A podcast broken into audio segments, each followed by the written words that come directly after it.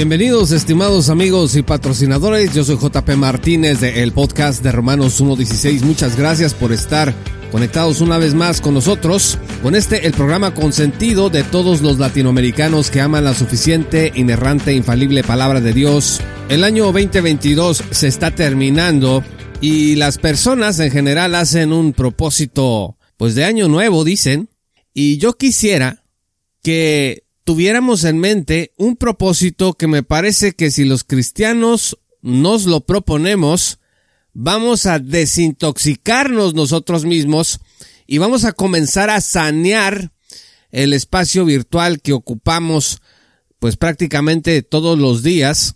Y me refiero al propósito de dejar de exaltar, de dejar de seguir y de apoyar a los así llamados apologetas de Facebook, de YouTube, de Internet, que en realidad lo único que hacen es estar acosando, ciberacosando personas y estar vulgarizando la tarea de la apologética, porque eso es lo que pasa. Hay una vulgarización, de hecho, de la teología en general, convierten al sensacionalismo y al amarillismo, pues en una supuesta defensa de la fe, en un supuesto cumplimiento de Judas 3, y esto que hacen estos apologistas de redes sociales, y bueno, estoy hablando en general, obviamente que hay apologistas en las redes sociales que hacen muy buen trabajo, ustedes podrán identificar plenamente a los apologistas a los que me refiero porque vamos a hablar de las características de este tipo de apología entre comillas. Y estimados amigos, es que mientras nosotros continuemos apoyando este tipo de cuentas, este tipo de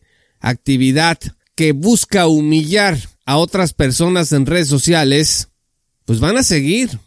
Y además, de crecer, van a seguir mostrándole al mundo una cara de la apologética que no tiene que ver con esta ciencia de la teología. Y para ponerlos en contexto, al publicar mi opinión sobre la mala costumbre que tenemos algunos cristianos de ciberacosar a otros en el nombre de la sana doctrina, un usuario muy molesto me escribió las siguientes preguntas. Me dijo, ¿Acaso Juan el Bautista acosó a Herodes al advertir que estaba mal tomar a la mujer de su hermano? ¿Acaso Pablo acosó al inmoral de 1 Corintios 5 cuando lo expuso en su carta a toda la iglesia? ¿Acaso fue acoso cuando Pablo habló públicamente de Pedro en Antioquía y escribió contando lo sucedido después en una carta pública a los Gálatas? Me dijo, ¿lo acusarías de amarillista? ¿Acaso este apóstol fue un amarillista por advertir sobre el error de Pedro? Según este usuario, tenemos que añadir a la lista al apóstol Juan, que lo hizo con Diótrefes en una de sus epístolas, y que no era acoso ni amarillismo, y dice, ¿y qué decir de todos los escritos de los demás discípulos de los apóstoles en contra de las herejías, de personas como Montano, como Celso, como Cerinto? Dice, los acusarías de chisme por escribir sobre las apostasías, malas actitudes, pecados de otros. Y ya, al final dijo que lo que me pasa a mí es que yo estoy siendo políticamente correcto y estoy llamando acoso a algo que la iglesia siempre ha practicado, que en realidad es defensa de la fe. Bueno, hasta aquí con ese comentario. Y este comentario eh, condensa muy bien la defensa que sobre el acoso cibernético hacen muchos. Cuando tú les dices que dejen de acosar personas en redes sociales en el nombre de Dios, te dicen luego luego que el apóstol Pablo lo hizo, que lo hizo el apóstol Juan y que no era acoso de ninguna manera, sino defensa de la verdad. Entonces lo que yo quiero demostrar aquí es que no hay paralelo entre la violencia virtual de estos apologistas de redes sociales y lo que hicieron los apóstoles y los profetas. Entonces empecemos por partes. Primero, el caso de Juan el Bautista. Lo primero que tenemos que entender es que Juan el Bautista predicó bajo la dispensación de la ley. Si usted no entiende que Juan el Bautista predicó en una dispensación bajo unos términos diferentes a los que tenemos el día de hoy, entonces va a ser un desastre. Usted va a estar apelando a una dispensación en donde las cosas eran distintas. La dispensación de la ley comienza en Éxodo 19.3 y concluye en Pentecostés con Hechos 2. Si usted compara la manera en la que en la dispensación de la gracia se nos dice que debemos de confrontar el error con la manera en que en la dispensación de la ley se nos dice que debemos de confrontar el error, pues va a ver que hay varias diferencias. Le voy a poner una. ¿Cómo se debe de tratar a los adúlteros dentro de la iglesia de acuerdo con el Nuevo Testamento y cómo se debe de tratar a los adúlteros dentro de la congregación de Israel de acuerdo con el Antiguo Testamento? Entonces, no podemos estar sacando de contexto los pasajes. Schaffer anota, sin embargo, que la dispensación de la ley finalizó en cierto sentido en la cruz. Acuérdese también que la ley mosaica fue dirigida solo a Israel. Bajo la ley el ser humano fracasó continuamente, así lo ilustra el tiempo de los jueces, la caída de Salomón, entre otras cosas, ve usted Deuteronomio 28, 1 y capítulo 30 al versículo 20. ¿Cuál era el propósito de la ley? Pues proveer una regla para la vida justa y traer el pecado a condenación. La obediencia a la ley, escuche, jamás justificó a nadie. También en el caso de Juan el Bautista, debe de entender que ese ministerio fue profetizado por Isaías en el capítulo 40, versículo 3, una voz que clama, dice, preparen en el desierto camino al Señor, allanen en la soledad calzada para nuestro Dios. Otra cosa es que Juan el Bautista vivió en el desierto en condiciones difíciles, Dice la escritura en Mateo 3, versículo 4, que comía langostas y miel silvestre. Mateo 11, versículo 8, refiere que Jesús reconoció esta frugalidad cuando dijo de Juan el Bautista que no era un hombre vestido finamente. Ahora pongan atención. Juan el Bautista profetizó contra las sectas de fariseos y saduceos porque se rehusaban a arrepentirse para recibir al Rey Jesús. La incredulidad los va a llevar o los iba a llevar al juicio de Dios, según la expresión que el hacha ya está puesta a la raíz de los árboles en Mateo 3.10. La confrontación, estimados amigos de Juan el Bautista, con los fariseos y saduceos, a quienes llamó camada de víboras, en Mateo 3, versículo 7, subraye esto, fue cara a cara. Esta fue una situación de confrontación personal en donde no se mandó un mensaje al aire, sino que los tenía de frente. Ahora, ¿qué le dijo Juan el Bautista a Herodes? debes de obedecer la ley. Mateo 14, versículo 4 dice, porque Juan le decía, no te es lícito tenerla. Pues esto porque mm, Herodes el tetrarca arrestó a Juan el Bautista, lo encadenó y lo echó en la cárcel por causa de Herodías, la mujer de su hermano Felipe, con quien Herodes sostenía una relación de adulterio. ¿Por qué no apedrearon a Herodes en la dispensación de la ley? Pues porque era un hombre de mucho poder. La corrupción siempre ha existido en el mundo. Entonces, en resumen, Herodes era un poderoso gobernante a quien el profeta Juan el Bautista enfrentó personalmente. El Evangelio no registra ningún intento de Juan el Bautista para victimizarse por la persecución de la que era objeto, algo que vamos a ver que estos apologistas de redes sociales practican todo el tiempo para tener más seguidores y más alcance. Después que decapitan a Juan el Bautista, sus discípulos recogen su cuerpo, le dan sepultura, luego le avisan a Jesús, en quien depositan su frustración, la ira, la tristeza que sentían, esperando en la justicia de Dios. El Evangelio no registra ningún intento de los discípulos de Juan el Bautista para defender a su maestro, ni ninguna campaña de desprestigio o elegía pública contra Herodes, ni contra Herodías, ni contra la madre de Herodías. No se sugiere que hayan sido menos o, más valientes por ello. Y estos, en contraste, apologistas de redes sociales, pues usted va a ver que en realidad realizan campañas de desprestigio como parte de lo que ellos entienden que es un llamado de Dios por la defensa de lo que ellos creen que es la sana doctrina. A ver, en segundo lugar, Primera Corintios 5 y el caso del hermano inmoral, que también me lo mencionaron en este comentario. Fíjese que Pablo aquí se reservó el nombre del sujeto en cuestión. Primera Corintios 5, versículo 1 dice, se oye que entre ustedes hay inmoralidad. Y el versículo 13 dice, expulsen al malvado de entre ustedes. ¿Dónde está el nombre? ¿Por qué Pablo no menciona por nombre a este hermano inmoral? ¿No se sabía el nombre? Sí, sí, se lo sabía. ¿Por qué no lo mencionó? Además, Pablo llamó a la iglesia a disciplinar al inmoral. Significa que la iglesia sabía quién o quiénes eran los sujetos de esta amonestación. Usted y yo nos metemos a los videos de estos apologistas de redes sociales y ni sabemos de quién están hablando. Es más, a veces ni sabíamos de que existían.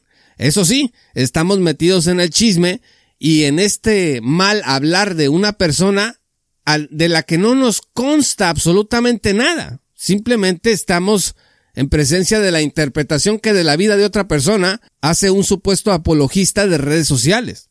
Pablo conocía a la gente de Corinto a la que le estaba hablando y la gente de Corinto lo conocía a él personalmente.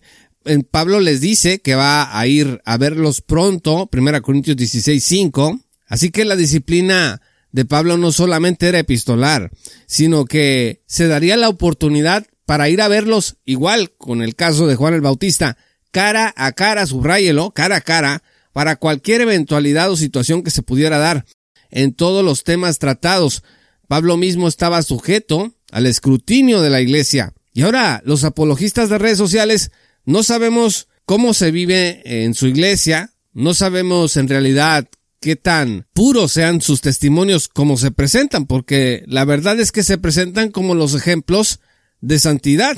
Y entonces cuando atacan a otras personas, ellos mismos resulta que sí tienen lo que otros no tienen y que ellos están denunciando públicamente. Le arruinan la reputación a otra persona durísimo y no saben en general prácticamente nada de lo que está pasando. Yo no estoy diciendo que no haya fuentes confiables a las que pueda uno acudir, sino pues la información no podría correr. Los hechos probados existen, hay fuentes confiables de la información, pero también el tratamiento de estas fuentes y la manera en cómo se dicen las cosas puede hacer que esos hechos probados sean magnificados y entonces terminamos creando otra historia, un subcuento que va a apelar a las emociones de la gente y que va a convertir un hecho probado en algo que no es en una cosa diferente, algo exagerado, añadiendo detalles que no estaban ahí en primer lugar. En tercer lugar, Gálatas y el caso de Pedro reprendido por Pablo. A ver, Pablo conocía personalmente a Pedro. Pablo confrontó personalmente a Pedro. Vea usted Gálatas 2, versículo 11.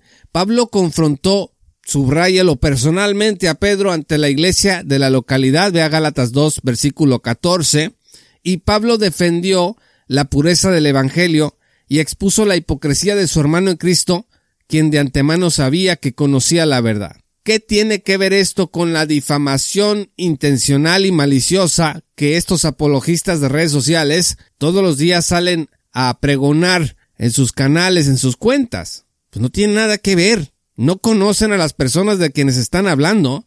Jamás los van a ver cara a cara y además Pablo estaba hablando con un hermano en Cristo a quien amaba en frente de otros hermanos. Es decir, existía la oportunidad de que Pedro pudiera contestar ahí de viva voz personalmente de frente. En cuarto lugar, tercera de Juan y el caso de Diótrefes. Juan conocía personalmente a Diótrefes. Vea usted, tercera de Juan, versículo 9.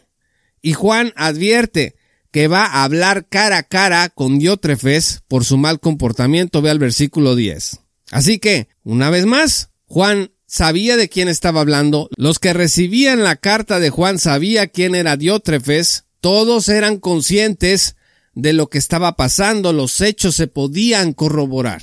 Pues eso no era un chisme. Eso no era amarillismo. ¿Cuántos de los que reciben los mensajes de odio de estos apologistas de redes sociales contra los que consideran falsos maestros, porque en realidad no estoy diciendo que cuando hablan de falsos maestros no tengan razón en lo que dicen, puede ser que la tengan, hay que revisar caso por caso, pero también cuántos de los que reciben este mensaje son capaces de corroborar personalmente los hechos. ¿Cómo saber dónde termina y dónde empieza la verdad de lo que está diciendo alguien en redes sociales? En redes sociales es muy fácil distorsionar un hecho, una imagen, lo que alguien dijo. Miren, yo he visto artículos completos de difamación que porque alguien escribió una canción en donde no se mencionó a Jesús.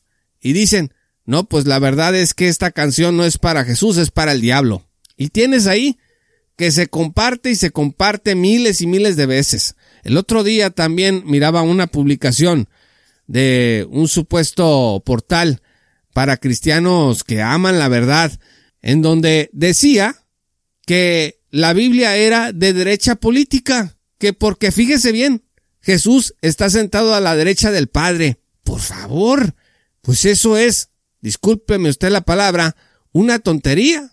Imagínese que yo use la Biblia de esa manera, pues entonces le voy a decir que hay una porción en donde dice que no te desvíes ni a izquierda ni a derecha, y entonces por lo tanto los cristianos no deben de votar en las elecciones ni por la izquierda ni por la derecha, sino por el centro. Y yo les voy a proponer un candidato de centro. Pues es una manera fea de leer la palabra de Dios. No hombre, mil doscientas, mil quinientas veces compartido esa aberración.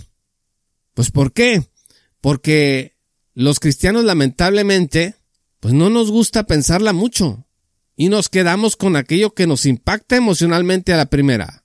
Entonces, cuatro cosas en común que tienen los casos de los que acabamos de hablar, de los casos bíblicos. Número uno, las tensiones surgen debido a la necesidad de confrontar el pecado. Número dos, las personas involucradas en el conflicto se conocen personalmente y se encuentran o se van a encontrar cara a cara. Número tres, el objetivo de la confrontación es la pureza de la iglesia.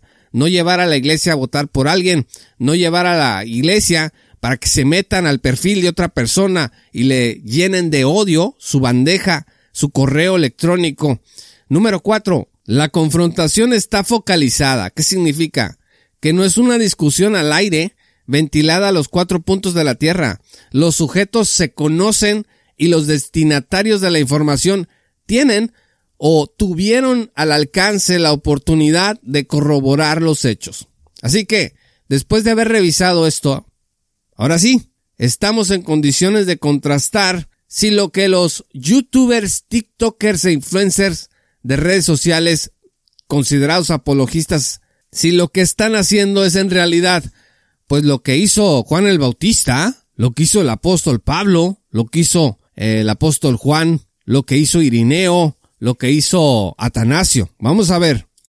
¿Cuáles son las características del acoso y persecución en redes sociales? Número uno, la atención en estos casos en redes sociales surge por enfrentamiento de egos, porque eso es lo que pasa. Se trata de demostrar quién es el más machito, quién tiene más Em, empuje a quienes lo apoyan más. Por eso cuando alguien eh, siente que le contestan, pues empieza a decirle a sus seguidores, me están atacando, me quieren cerrar mis canales de comunicación, Satanás está detrás de todo esto.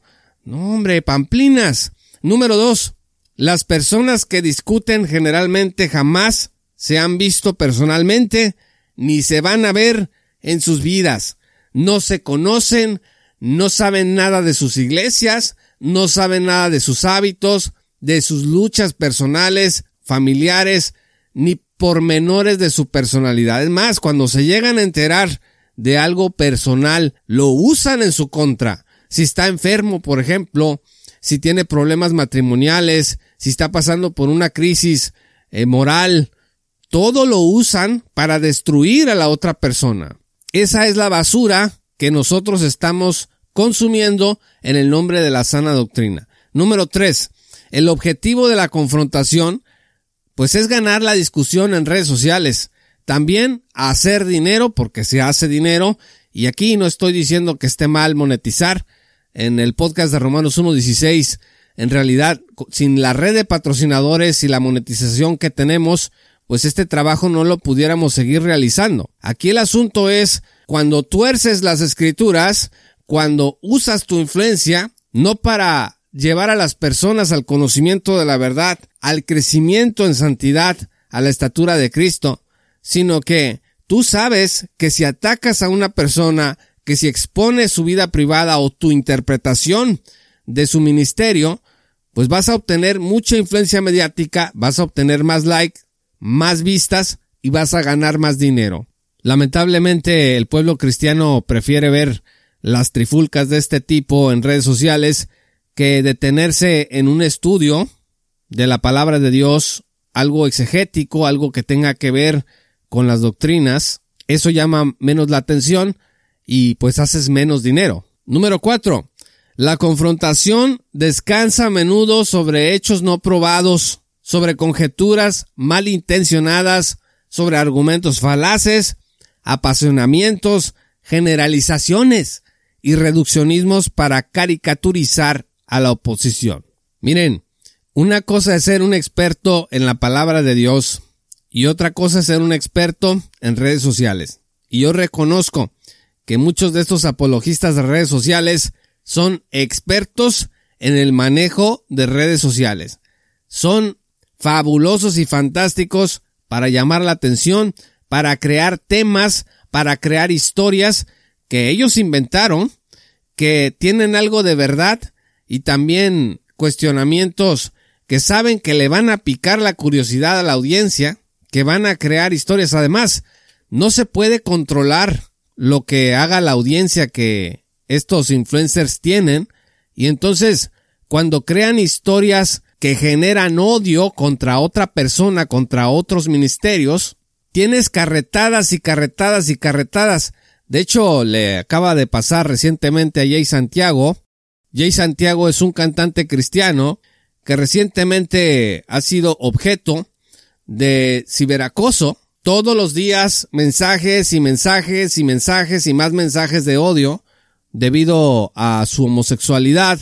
¿Y por qué le llenaron y le retacaron su bandeja de entrada de mensajes de odio? Pues porque uno de estos influencers salió a publicar un video y le dijo a sus miles de seguidores, miren, este está contra la verdad, este está contra el diseño original de Dios, y yo nada más les informo, aquí nada más les estoy diciendo, tengan cuidado y pues chequen ahí qué es lo que está pasando y, pero, pero, a ver, yo, yo nada más estoy informando, ¿no? Entonces se lavan las manos y estos miles y miles y miles de seguidores van y le truenan las cuentas a otras personas. Lo mismo ha ocurrido en el pasado, por ejemplo, en el caso de Jesús Adrián Romero.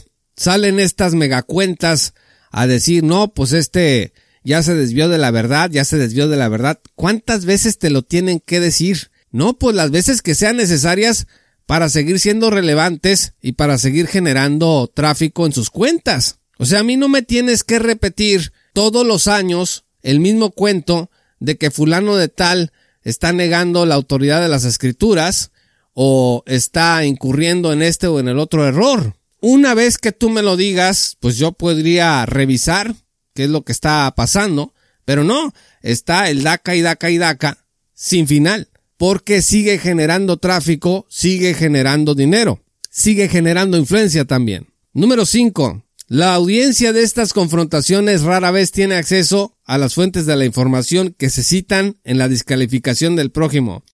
La audiencia tampoco está interesada en revisarla, seamos honestos. Si es que existe evidencia, estas audiencias no sospechan ni tampoco han conocido de forma directa y personal de los hechos que se discuten. Tú te quedas con lo que ves en el video. Es cómodo, haces tu juicio de valor y vas, y si eres de ese tipo de, entre comillas, apologistas o que apoyan a este tipo de apologistas, pues vas y le dejas su comentario de odio a la persona de la que están hablando mal. Número 6. El que difama a otro en redes sociales generalmente no arriesga nada en el proceso. Lo único que te puede pasar pues es que te funen en internet o que te cierren o, censuren tu canal de comunicación virtual, pues por acoso, por malinformación, entre otras cosas semejantes. Tú sigues tu vida normal, tú publicas tu video informando, entre comillas, empiezan las olas de odio y tú te vas a dormir. Ya cuando la gente empieza a revisar y te empieza a decir, oye, te pasaste, esto no está bien, esto no es conforme a la verdad, no, pues esa es mi opinión y ahí está y esas son las pruebas, ¿no? Pues ¿cuáles pruebas? Es tu interpretación de los hechos. Que para empezar, ¿cuál es la utilidad que le viste a esto? ¿Por qué insistes e insistes en lo mismo? Y número siete, el que difama en redes sociales no ha recibido revelación directa de parte de Dios, como si la recibió Juan el Bautista, como si la recibieron los apóstoles, como si la recibió Pablo, como si la recibió Juan. Entonces no andes comparando a los apologistas de redes sociales con gente que recibió revelación directa de parte de Dios, por favor. No hay infalibilidad, no hay inerrancia en estos youtubers, en estos tiktokers, en esta gente de Facebook que habla de otras personas como si le constara 100% de lo que están hablando. La gente de redes sociales que se dedica a desprestigiar a otro, pues simplemente descansa en su interpretación de lo que está diciendo. Entonces, realmente vamos a seguir consumiendo eso el siguiente año. ¿Por qué seguimos alimentando nuestras mentes de ese tipo de contenido basura? El apóstol Pablo, estimados amigos, indicó en 1 Corintios 5:11 que la gente que se dedica a difamar no nos debemos ni sentar a comer con ellos. ¿No lo sabías? Léelo. 1 Corintios 5:11. Si analizamos objetivamente la realidad muchos de nosotros, ¿saben qué? Vamos a tener que comer solos. Y lo anterior no significa pues que no podamos exponer el error, es un deber. No significa que el pecado de alguien más pues no lo podemos tocar a menos de que conozcamos personalmente a ese sujeto o a los sujetos involucrados. Sí significa, sin embargo, que es muy difícil no pecar de difamación. Muy difícil, repito. Cuando no tengas las fuentes y los hechos de primera mano, debes de matizar lo que vas a decir. Cuando vas a hablar mal de otra persona en redes sociales sin conocerla, como los profetas y los apóstoles conocían, de quienes estaban hablando, y las personas que recibían estas amonestaciones también estaban en oportunidad de contestar, ¿eh? Personalmente, de limpiar su nombre si fuese necesario el caso, porque era gente que se conocía. Y por último, es necesario entender las nuevas condiciones de la profecía de amonestación en la dispensación de la gracia, algo de eso dije al principio de este episodio, porque ya no estamos bajo la ley. Escuche, en la dispensación de la gracia, Cualquier amonestación que usted vaya a hacer debe de darse primero en privado y teniendo testigos de antemano. Mateo 18 versículos 15 al 20.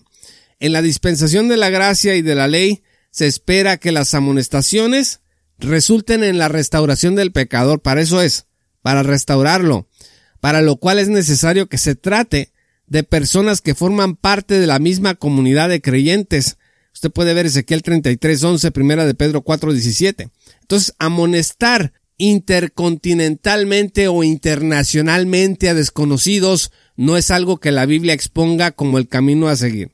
Discúlpeme, pero en la Biblia no hay manera de justificar, ah, no, es que yo amonesto a todo el mundo. ¿Cómo ven? Desde aquí, desde mi computadora, yo voy a amonestar a desconocidos que están en otros continentes, en otros países.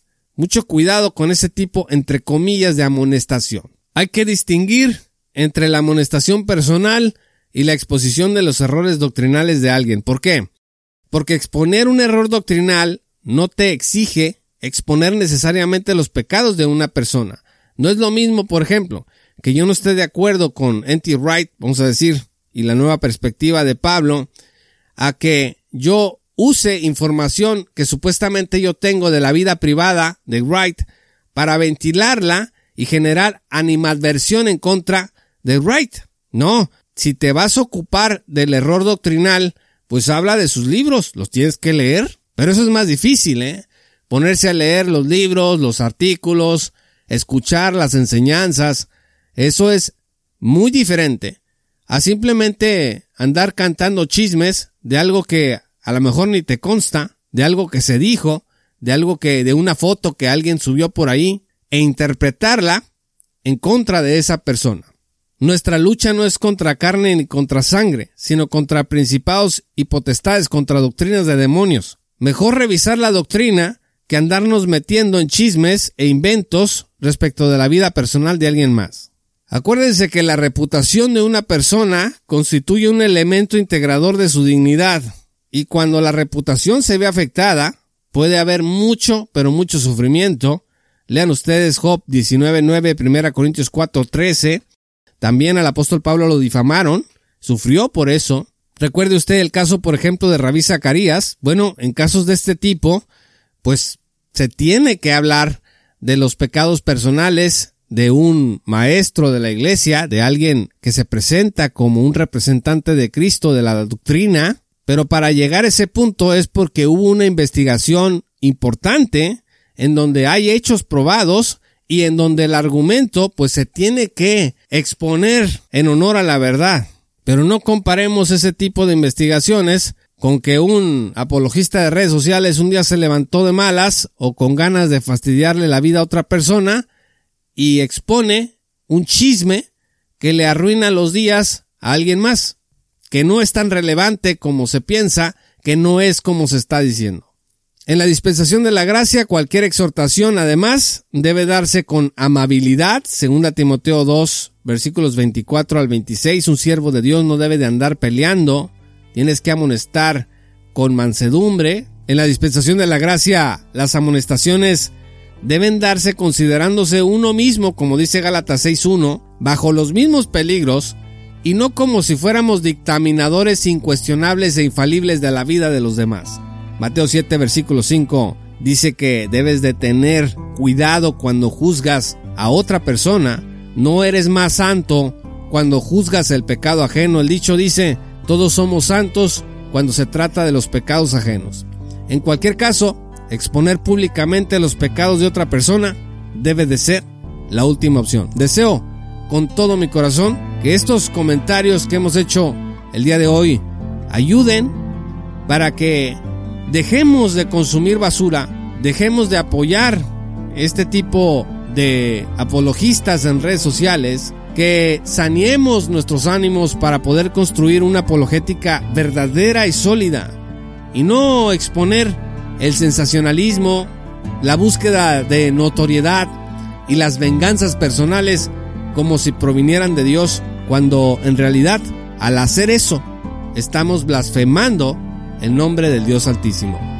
Muchas gracias estimados amigos y patrocinadores por escuchar este programa. Si aún no eres patrocinador, te invito a que te unas en www.patreon.com diagonal J. Paulo Martínez.